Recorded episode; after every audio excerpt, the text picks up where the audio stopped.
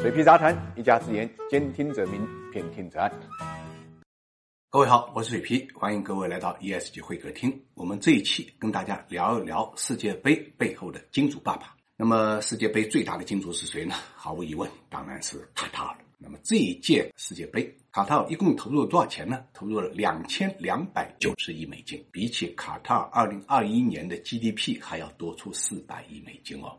世界杯前七届一共花了四百四十三亿美金，换句话来讲，卡塔尔这一次的投入是前面七届的五点二倍。就冲这个数据，你说 卡塔尔是不是最牛的金主爸爸？当然，卡塔尔的投资呢，并不是今年一次性花那么多，而而是从二零一零年就开始持续的投入啊。那这些钱都投在哪了呢？我们知道，卡塔尔是个热带沙漠国家，主要的投资啊，它其实就是场馆和基础设施建设啊，不管是机场也好，地铁也好，酒店也好，场馆也好，购物中心也好，包括旅游设施也好，都是新建的。体育场馆就新建了七个，翻新了一个，直接把沙漠中心的一个叫卢塞尔的村子啊。建成了全国第二大城市。当然，整个建设过程离不开中国队，大家都知道，中国是基建狂魔了。说一个比较夸张的数字啊，因为卡塔尔啊，我们刚才说的气候特殊嘛，它五到十月份是夏季啊，温度太高了，四十度到五十度左右。那么，即便现在是冬季啊，温度也在三十度左右。所以，为了避免中暑啊，卡塔尔给开放式的体育场安装了空调，这个就是很牛很牛了。真的是贫穷限制了各位的想象。你们做过的体育场馆有哪个开放式的体育场馆是装空调的？如果想体验的话，以后可以去卡塔尔。卡塔尔呢是两百八十万的人口，人均 GDP 是六点八六万美金，在全球呢排名第八。人均收入呢是十四点六万美金。卡塔尔之所以这么富呢，主要是因为上帝的缘故。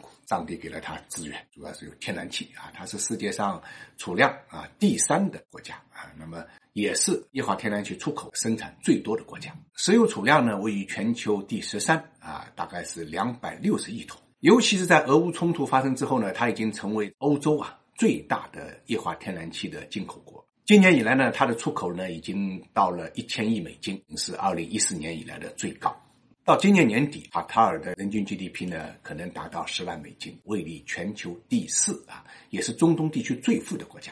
很多朋友会问啊，卡塔尔这么大手笔的投资，到底图什么？能够挣回来吗？如果你把它作为一种生意、一种投资来看啊，基本上是挣不回来的。因为世界杯的主要收入就来自于转播的费用，包括呢纪念品的出售的费用，这些部分的收入啊。如果刨去了成本之外，啊，相当一部分呢还要跟国际足联分成，所以能落到卡塔尔手里的并没有多少。那么也有朋友问，卡塔尔这么大的一个赛事，在旅游上面是不是能够挣一点啊？其实呢，这个数也是有限的啊，因为即便按一百二十万游客计算，每人去四天，花销呢每天三百美金，这么算起来也就十几亿美金的事情，和巨大的投资相比呢，可以忽略不计。如果一定要算账的话啊，卡塔尔挣的肯定不是现在的钱，卡塔尔挣的是未来的钱，挣的是啊一个全新的在全世界面前展现的卡塔尔的形象。